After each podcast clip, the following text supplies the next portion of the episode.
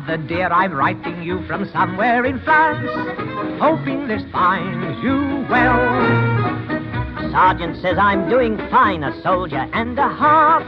Here's a song that we'll all sing, it'll Fala Geeks, aqui é o Alexandre Biro e está começando mais um episódio do Pod Historycast. E neste sexto episódio da temporada 1, vamos acompanhar a invasão da União Soviética aos olhos da Alemanha nazista, conhecida como Operação Barbarossa.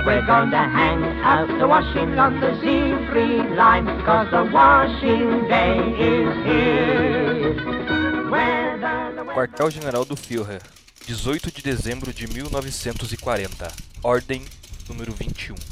A Wehrmacht alemã deve de estar preparada para, inclusive antes do término da guerra contra a Inglaterra, aniquilar a União Soviética no curso de uma rápida campanha, Operação Barbarossa.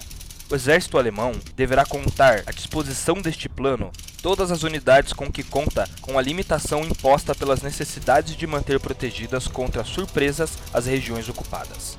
A Luftwaffe se incumbirá de liberar forças tão potentes durante a campanha do leste para o apoio do exército e para com que possa contar com uma rápida evolução das operações terrestres, e se reduzir ao mínimo os danos contra a região da Alemanha Oriental e eliminar os ataques aéreos inimigos. A formação do ponto de gravidade do leste terminará quando todas as zonas de luta e de fabricação de armamento ocupadas por nós estejam suficientemente protegidas contra os ataques aéreos sem que por isto cessem as ações bélicas contra a Inglaterra, de modo especial contra suas vias de abastecimento. A ordem de desdobramento contra a União Soviética será dada por mim, oito semanas antes que comecem as operações previstas. Os preparativos que requeiram um prazo de tempo mais longo, no caso de que ainda não tenham sido previstos, deverão ser estudados a partir de já, e terminados antes do dia 15 de maio de 1941. Os altos comandos devem começar seus preparativos sobre as seguintes bases. Primeiro, objetivo geral. A massa do exército russo, destinado à Rússia Ocidental, deverá ser aniquilada no curso das ousadas operações, fazendo avançar cunhas blindadas e impedindo ao mesmo tempo a retirada das unidades de combate para o interior da Rússia. Numa rápida perseguição, deve-se alcançar uma linha na qual a aviação russa não possa atacar o território alemão. O objetivo final das operações é a proteção contra a Rússia asiática, partindo da linha geral Volga-Arcanjo. Adolf Hitler 31 de julho de 1940. Em Berchtesgaden, Hitler mantém uma reunião decisiva com os chefes da Wehrmacht. Finalmente, após longos meses de incerteza, resolveu atacar a Rússia a fim de assegurar de forma definitiva a supremacia da Alemanha na Europa. A Grã-Bretanha, contra toda a lógica, empenhou-se em continuar na guerra, com a esperança de que num curto prazo também os soviéticos se lançassem contra a Alemanha. Em consequência, para destruir essa esperança e forçar os britânicos a depor armas, é necessário derrotar primeiro os russos. Com voz ameaçadora, Hitler exclama: Não se trata de conquistar territórios. O objetivo é destruir a capacidade da Rússia de existir como nação. A seguir, Hitler expõe em traços largos seu plano de ataque. A Rússia deve ser liquidada por meio de uma única e esmagadora investida. A Wehrmacht dividirá suas forças em duas grandes massas e se lançará ao ataque pelo norte e pelo sul, numa gigantesca manobra de envolvimento que fechará suas pinças sobre Moscou. A operação terá que se completar num prazo máximo de cinco meses, a fim de concluir a luta antes da chegada do inverno. Em cumprimento às determinações de Hitler, o general Franz Halder, chefe do Estado-Maior do Exército, iniciou imediatamente o estudo de um plano de invasão. De acordo com sua ideia inicial, o centro de gravidade do ataque teria que se desenvolver em direção a Moscou, apoiando por uma penetração paralela no sul em direção à cidade de Kiev, capital da Ucrânia. Este plano foi posteriormente substituído por um projeto do general Marx, a quem Hitler designou como assessor especial para o planejamento. Marx demonstrou, porém, que a campanha da Rússia não podia ser realizada como Hitler desejava numa única operação de luta. Os exércitos soviéticos teriam que ser abatidos em duas arremetidas sucessivas, a oeste e a leste da linha formada pelo rio Dnieper, situada a 500 quilômetros das posições de partida da Wehrmacht na fronteira polonesa. A enorme extensão do território russo constituía, portanto, o principal obstáculo para a realização de uma campanha relâmpago. Enquanto no Estado-Maior, completavam seus estudos do plano de operação sob o comando do general von Paulus, que posteriormente comandou o 6 Exército Alemão que foi aniquilado em Stalingrado, procedia-se simultaneamente a reorganização das forças da Wehrmacht. A fim de contar com um número de unidades blindadas, formadas por 10 divisões Panzer, equipadas em sua maior parte com tanques das divisões já existentes, dessa forma, a quantidade de divisões subiu a 20, mas o potencial de cada uma das unidades diminuiu de 258 tanques para 196. Em 26 de agosto, Hitler ordenou a primeira mobilização de tropas para leste. Dez divisões de infantaria e duas Panzer foram transportadas da França para a Polônia, a fim de formar uma proteção para cobrir a concentração das unidades restantes da Wehrmacht. No dia 12 de novembro de 1940, chegou a Berlim Vyacheslav Molotov, ministro das Relações Exteriores da Rússia. Hitler e Ribbentrop sustentaram com ele uma série de conferências e lhe ofereceram concretizar um pacto entre Alemanha, Rússia, Itália e Japão, pelo qual as quatro potências totalitárias firmariam suas respectivas esferas de domínio na Europa, África e Ásia. Em princípio, os soviéticos teriam direito a apropriar-se de todos os territórios situados sobre o Oceano Índico, os Balcãs, a Finlândia e o controle do Estreito de Dardanelos. O Führer, zangado, pôs fim às negociações e resolveu levar adiante, sem mais delongas, a campanha contra os soviéticos. No dia 5 de dezembro, Franz Halder apresentou a Hitler o plano elaborado pelo Estado-Maior para iniciar a invasão na Rússia. O ataque decisivo seria conduzido em direção a Moscou, a fim de bater o grosso dos exércitos russos que, como se esperava, defenderiam a rota de acesso à capital. Nas duas alas ao norte e ao sul, seriam realizados simultaneamente ataques paralelos com a missão secundária de cobrir os flancos da penetração central. A Wehrmacht, portanto, dividiria suas forças em três grupos de exército. Dois deles, o do norte e o do centro, atuariam num espaço situado entre os extensos pântanos de Pripyat e a costa do Mar Báltico. O terceiro atacaria o sul dos ditos pântanos, na região da Ucrânia. Halda havia determinado como primeiro objetivo da campanha o aniquilamento de todas as forças soviéticas calculadas em mais ou menos 200 divisões, situadas entre a fronteira e a linha dos rios Dnieper e Dwina. Com isto, calculava-se conseguir a destruição da parte principal do exército. Em continuação, a Wehrmacht prosseguiria seu avanço para o leste a fim de eliminar os últimos restos das forças soviéticas, cujo núcleo mais importante esperava se encontrar na frente de Moscou.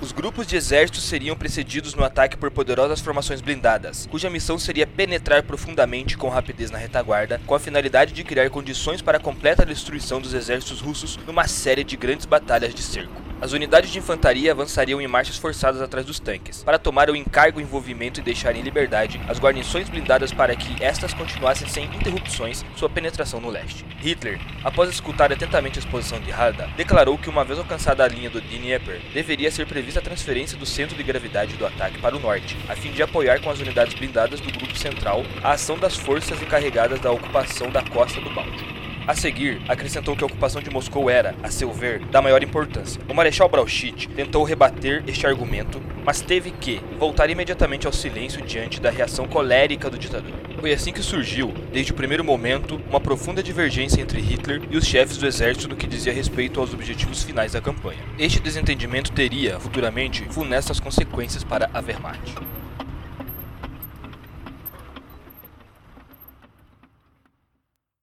No dia 18 de dezembro de 1940, Hitler assinou a determinação número 21, que ordenava a invasão da Rússia. O documento em código tinha o nome de Barbarossa, escolhido pelo próprio ditador. Este plano determinava-se de forma detalhada o planejamento da operação de Hitler. O grupo de exército Centro, depois de cumprir sua missão ao oeste do Dnieper, devia destacar partes importantes das tropas rápidas para o norte, a fim de cooperar com o grupo de exército setentrional, que operará na Prússia Oriental em direção a Leningrado. O ataque principal, portanto, não teria lugar em direção a Moscou. Hitler especificava expressamente, logo após haver assegurado esta tarefa de máxima prioridade, a qual se deve cumprir a ocupação de Leningrado e Kronstadt, continuarão as operações ofensivas para ocupar o importante centro de comunicação e de indústria de guerra de Moscou. Brauchit e Halda não se atreveram a contradizer novamente o Führer e acataram sem discussões suas determinações, na esperança de que, uma vez iniciadas as operações, Hitler se convenceria por si mesmo da necessidade de voltar com um peso total contra Moscou e não contra Leningrado. A fim de facilitar essa mudança de atitude, Halda, ao estabelecer em 31 de dezembro a distribuição definitiva das forças entre os três grupos de exército, acrescentou ao Grupo Norte uma poderosa massa de 26 divisões de ataque, três blindadas, três motorizadas e 20 de infantaria, para que pudessem cumprir de forma autônoma sua missão, sem receber o apoio das unidades blindadas do Grupo Centro.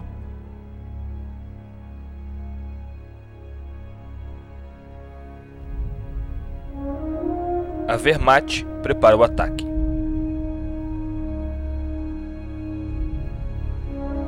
Na véspera da invasão à Rússia, a Wehrmacht encontrava-se no apogeu do seu poderio. As repetidas e extraordinárias vitórias obtidas desde o início da guerra haviam rodeado o exército alemão de uma auréola de invencibilidade que se traduzia na cega confiança de seus chefes, oficiais e soldados na própria superioridade sobre qualquer adversário. Não é de se estranhar, portanto, que Hitler estivesse plenamente convencido de que conseguiria aniquilar o exército russo, desacreditado na recém-sangrenta guerra contra a pequena Finlândia, em questão de cinco ou seis semanas. Foi por isto que, diante das forças russas, calculadas em mais ou menos 213 divisões, das quais 188 acreditavam-se que estavam numa região de fronteira, os alemães mobilizaram uma massa de ataque de mais ou menos 145 divisões. A inferioridade numérica tanto de homens como de armamentos, tanques, aviões e canhões, supôs-se que seria amplamente compensada pela melhor qualidade do material alemão e a superior capacidade combativa e experiência dos seus soldados. Por isto, o alto comando considerou possível reter na Europa Ocidental, Balcãs e África do Norte 60 divisões. Como uma única reserva dos exércitos que operaria contra a União Soviética, a Wehrmacht dispunha de 26 divisões. Essa reduzida força teria que cobrir as necessidades de uma frente que, no começo da luta, teria uma extensão de 1.250 km, e na fase final da campanha, ao alcançar a linha entre o Mar Branco e o Cáucaso, teria cerca de 4.000 km. Todas as possibilidades de êxito do plano alemão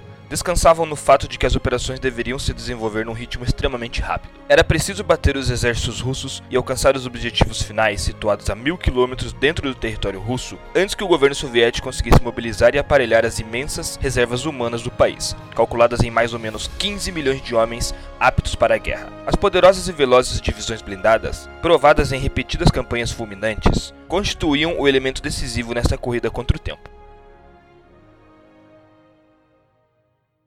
Hitler, por sua parte, estava absolutamente convencido de que o povo russo havia de se levantar-se contra o comunismo assim que as forças alemãs transpusessem as fronteiras e alcançassem as primeiras vitórias. Bastará que batalhemos na porta para que todo o edifício venha abaixo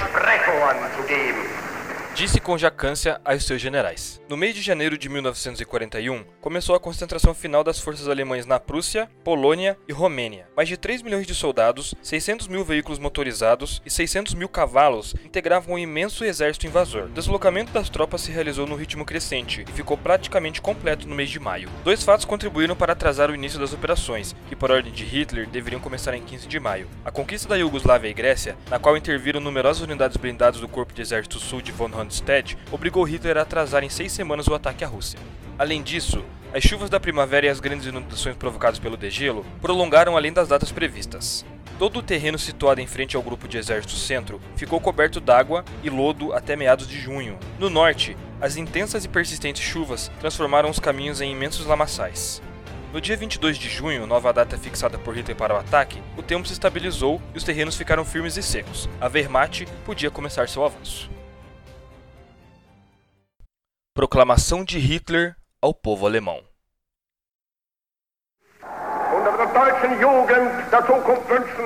Povo alemão, neste preciso momento, será realizada uma marcha sem precedentes do exército alemão. A tarefa deste exército é de salvaguardar a Europa e, deste modo, salvar tudo.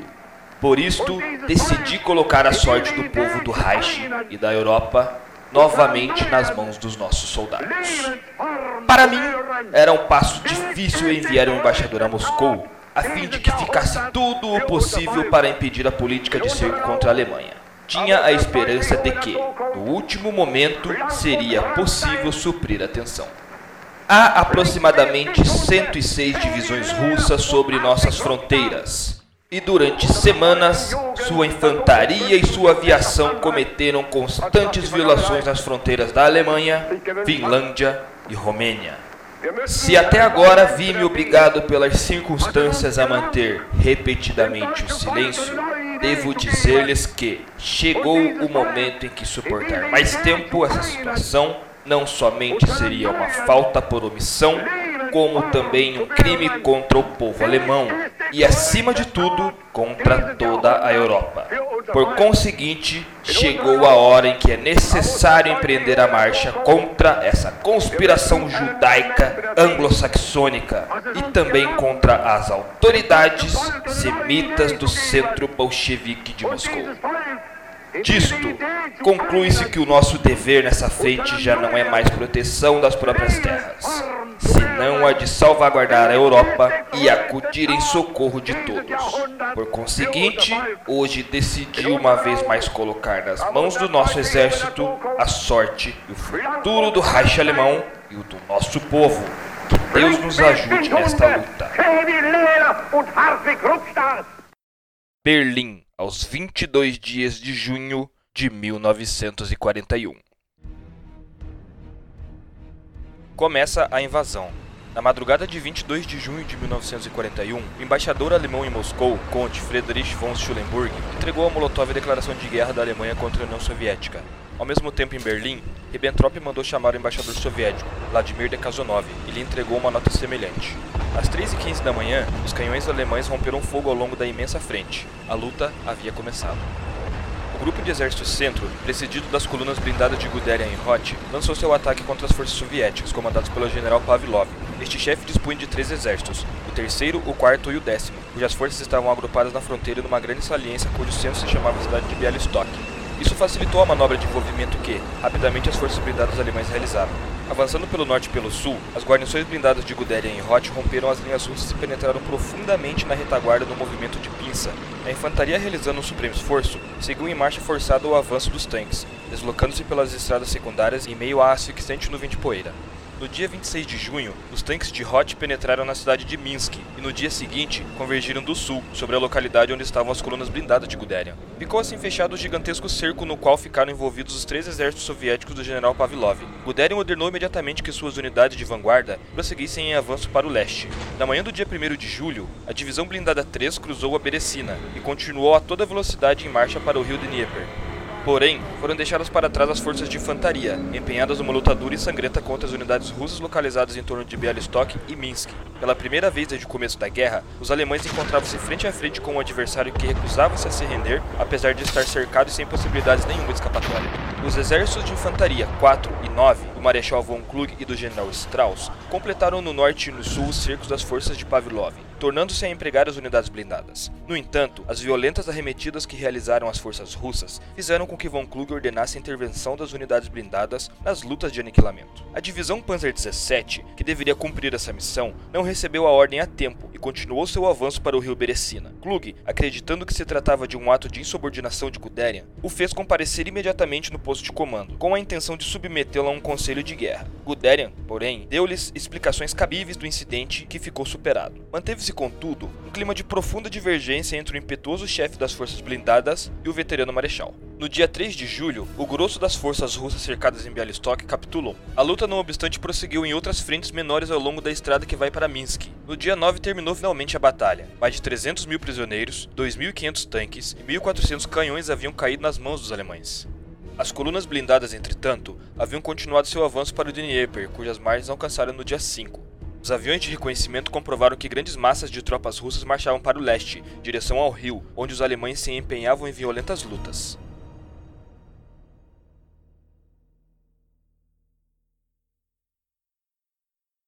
Guderian compreendeu no mesmo momento que deveria lançar-se imediatamente ao ataque, com o fim de impedir que os soviéticos organizassem uma nova e poderosa barreira defensiva atrás do Dnieper. Por sua própria iniciativa e sem esperar nem receber ordens do alto comando, Guderian ordenou a seus tanques que atravessassem o Dnieper e avançassem contra a cidade de Smolensk na manhã do dia 10 de julho.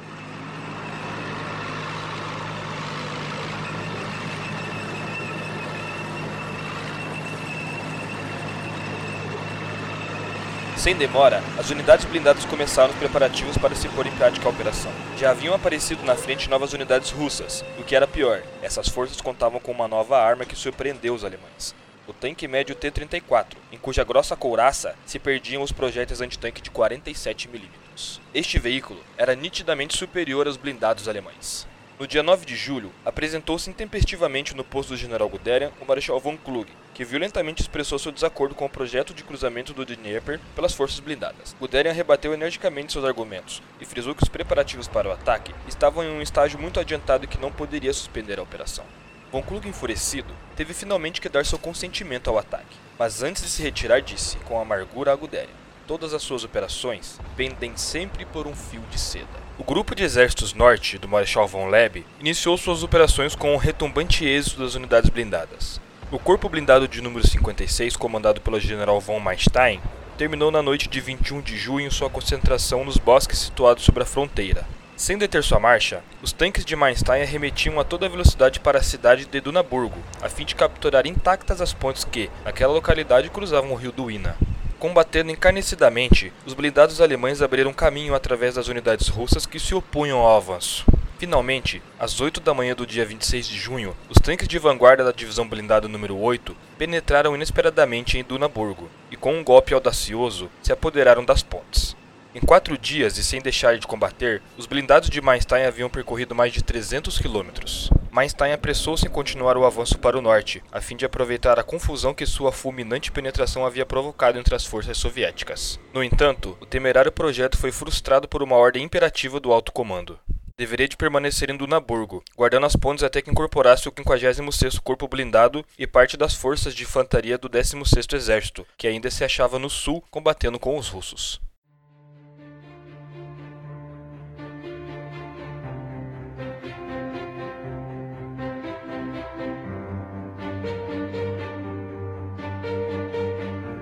Ao ficar imobilizado em Dunaburgo, o 56º Corpo Blindado foi rapidamente atacado por forças soviéticas que convergiram de todas as direções. Contudo, os aviadores russos fizeram desesperados esforços para destruir as pontes em Duina, mas chocaram-se contra a barreira de fogo antiaéreo alemão e sofreram terríveis perdas sem conseguir seu objetivo. No dia 2 de julho, os blindados de Mainstein se incorporaram às unidades restantes da agrupação blindada 4, que, conduzida pelo general Hoepner, deu início à marcha para Leningrado. O avanço, no entanto, tornara-se mais difícil, pois os russos, aproveitando a pausa de seis dias que lhes haviam dado a parada dos tanques alemães em Dunaburgo, haviam se entrincheirados fortemente ao longo da estrada. Sustentando violentos combates, a guarnição de Hoepner aproximou-se da margem meridional do lago Peipus, Leipner decidiu então separar novamente suas forças e ordenou a Mainstein que se desviasse para o oeste, a fim de cair sobre as costas das forças russas que supunha localizadas junto ao lago Peipus. As divisões de Mainstein foram, porém desembocaram numa região pantanosa que bloqueou por completo seu avanço e tiveram que renunciar à marcha de cerco. Chegará o momento de iniciar o ataque em direção a Leningrado. Com todos os elementos blindados da guarnição Panzer número 4, o general Hoepner, porém, dividiu outra vez as suas forças. 51º Corpo Blindado continuou o avanço para Leningrado, e o 56º Corpo Blindado de Mainstein partiu em direção à estrada, que liga aquela cidade a Moscou. As duas investidas careceram, porém de potência para quebrar a obstinada resistência dos soviéticos, e o avanço alemão estacionou. Ao sul dos pântanos de Pripyat, diante do grupo de exércitos de von Rundstedt, os russos concentraram quatro poderosos exércitos e o grosso de suas forças blindadas. Era neste setor da frente que o alto comando soviético pensava que os alemães iriam desenvolver seu ataque principal.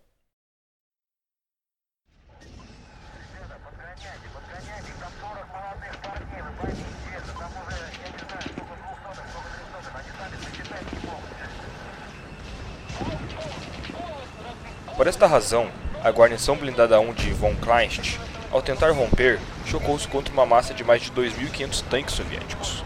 Os exércitos russos, comandados pelo hábil general Kirponos, desataram uma série de violentos contra-ataques sobre a mesma fronteira, pondo na luta todas as suas reservas, e conseguiram impedir a penetração alemã até 27 de junho. Nesse dia, o general Kirponos irrompeu finalmente a sangrenta batalha e avançou paulatinamente com suas 10 divisões. No dia 30 de junho, as tropas do 17º Exército do general Stulpenagel conseguiram apoderar-se da cidade de Lemberg, e a resistência russa começou a ceder. Imediatamente a guarnição blindada 1 redobrou seus ataques. No dia 5 de julho, conseguiu romper as fortificações da linha Stalin, apoderando-se no dia 7 da cidade de Berdichev, no dia 9 de Chitomir. Essas localidades dominavam a rota de avanço para Kiev. Para esta cidade, marchou velozmente a divisão blindada 13.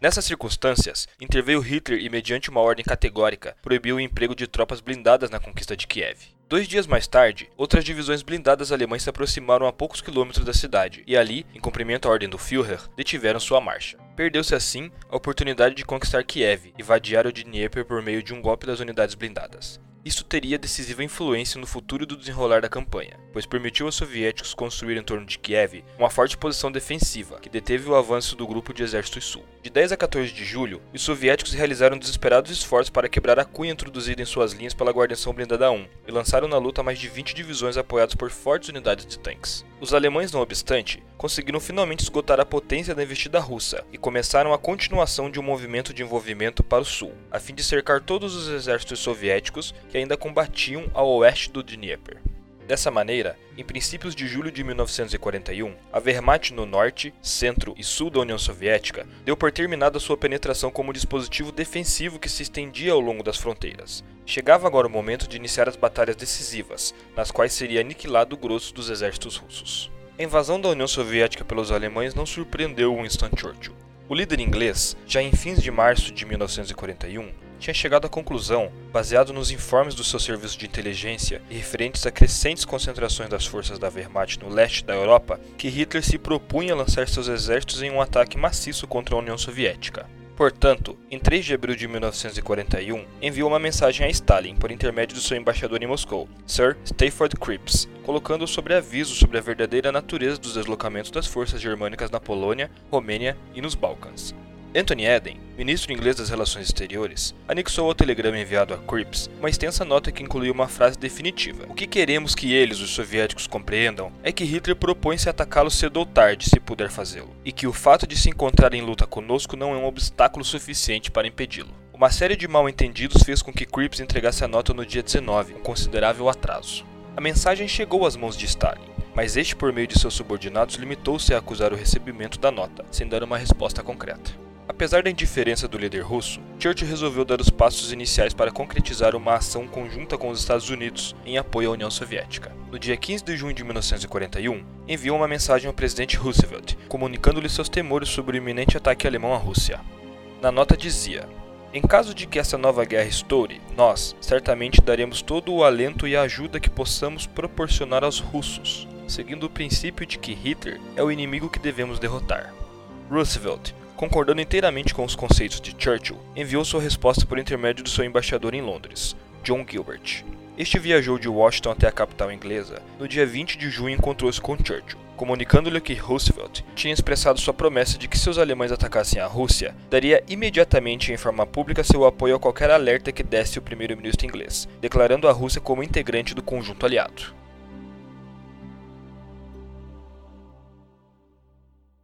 Chegamos assim ao dia 22 de junho de 1941. Nas primeiras horas da manhã, Churchill recebe a notícia da invasão da União Soviética pelos alemães. Sem vacilar, o líder inglês ordenou aos seus subordinados que anunciassem ao país que essa noite às 21 horas dirigiria uma mensagem sobre os acontecimentos. Em seu discurso, Churchill não ocultou sua velha militância anticomunista dizendo: Ninguém tem sido um opositor mais firme ao comunismo do que eu fui nos últimos 25 anos. Não apagarei uma só palavra do que pronunciei sobre o mesmo. Mas tudo isso se desvanece ante o espetáculo que agora estamos vislumbrando. O passado, com seus crimes, suas loucuras e suas tragédias de estilo. Todo homem ou Estado que lute contra o nazismo terá nossa ajuda. Todo homem ou Estado que marche com Hitler é o nosso inimigo. Essa é a nossa política e essa é a nossa declaração. Por conseguinte, daremos toda a ajuda que possamos à Rússia e ao povo russo. Solicitaremos a todos os nossos amigos e aliados de todas as partes do mundo que empreendam o mesmo caminho e o sigam como faremos nós, fiel e inamovível até o fim.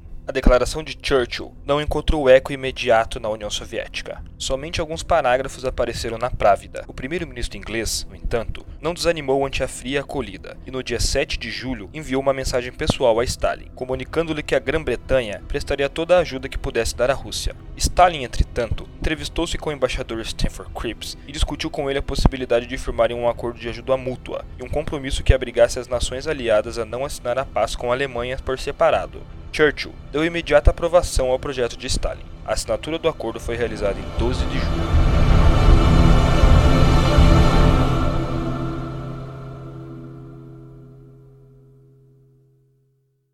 Fala Geeks, aqui é o Alexandre Biro. Eu queria dizer que é uma honra estar novamente criando conteúdo aí para o Pod Historycast, né? É, é, é muito gratificante para mim é, ver os comentários, né, ver a quantidade de downloads que, que o episódio chegou. É, eu tenho escutado muitos primeiros episódios, né, eu percebo a diferença que foi fazer o primeiro episódio para os que estão sendo, sendo criados agora. É, é, drasticamente a mudança foi excepcional, foi é muito benéfica para a comunidade, para mim como pessoa, né? Então a ideia é a gente continuar com o Pod Historycast, criar mais aí uns 10, 12 episódios mais ou menos até a conclusão final aí que é o término da guerra, a morte do Hitler. É, então eu vou tentar ao máximo é, ter cooperação comigo mesmo para lançar podcasts né, semanalmente, mensalmente que seja, e não deixar parado como, como ficou tantos anos. Né? Então é mais um, um papo agora nesse finalzinho aqui. Esse, esse episódio que a gente está lançando agora, 7, Operação Barbarossa, Barbarossa é, ela vai ser dividida em dois, duas partes, porque é uma operação muito extensa, de muito tempo de luta, né, de muitas é, operações e então é, vai ser dividido em duas partes para não ficar um episódio de uma hora muito maçante. Eu acredito que cada um vai ter aí em torno de 30 minutos, né, para somar uma hora divididas em dois, em duas partes. Então, então esperem a próxima parte. Já estou criando ela, né, falando, fazendo essa essa conversa com vocês. Já estou desenvolvendo a próxima parte, tá? É, qual que é a ideia? No começo do Pod Historycast, os primeiros três episódios foram assim, ó, 100% criados por mim, por vídeos que eu assisti, livros que eu li, né? Chegou um momento do terceiro episódio para cá que eu tô me baseando assim, ó, 99% é, em uma enciclopédia que eu tenho da editora Codex, né? É, o nome do, do livro é A Segunda Guerra Mundial mesmo, são 12, são 12 livros que essa editora fez lá em 1966 é, e eu estou pegando 100% dela, estou fazendo como se fosse um audiobook, porque esse livro ele já não tem mais direito autoral, a editora acabou falindo, eu mandei um e-mail pedindo autorização para criar um audiobook, acabei não tendo retorno. Eu vou criar, vou colocar minha conta em risco, todo o meu, meu tempo que eu estou desempenhando para gravar vai ser colocado em risco é, na leitura desse livro, porque ele é sensacional. É, eu já fiz quatro episódios com ele, praticamente, três ou quatro, e eu ainda estou no livro 1. Então eu tenho mais 11 livros inteiros para passar de conhecimento. Né, e é um livro que acaba sendo caro, uma enciclopédia de 12 volumes ela é cara. Então não é todo mundo que tem acesso a comprar isso. Então eu quero dizer que a ideia é essa. Nem sempre, nem não vai ser todos os episódios que a gente vai tirar daqui. Por exemplo, quando a gente chegar lá na morte do Hitler, é, eu tenho três livros específicos que falam sobre isso é, que contam os últimos dias dele. Tem o livro do, do Rocco Smith, que foi o segurança dele. Tem da Trau Jung, que foi secretária. Tem uma, um outro livro de uma outra secretária que eu não lembro o nome. Então vai ser usado mais.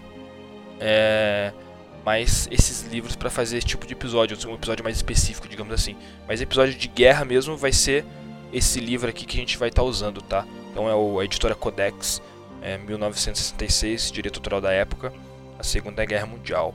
Então, um grande abraço a todos. É, espero que vocês estejam curtindo aí a volta do Pod Historycast. E no que depender de mim, é, a gente vai lançar mais episódios e vai deixar mais conteúdo aí para quem gosta desse assunto, tá ok? Grande abraço a todos. Valeu!